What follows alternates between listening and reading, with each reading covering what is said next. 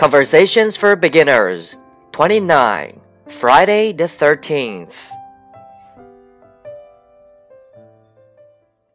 Today is Friday the 13th. That's a bad day. It's supposed to be unlucky. You're supposed to stay home all day. That's what I do. My friend stayed in a hotel on Friday the 13th. That was a mistake. He stayed on the 13th floor. What happened? Someone stole his laptop. He was asking for it. He learned his lesson. He's home today.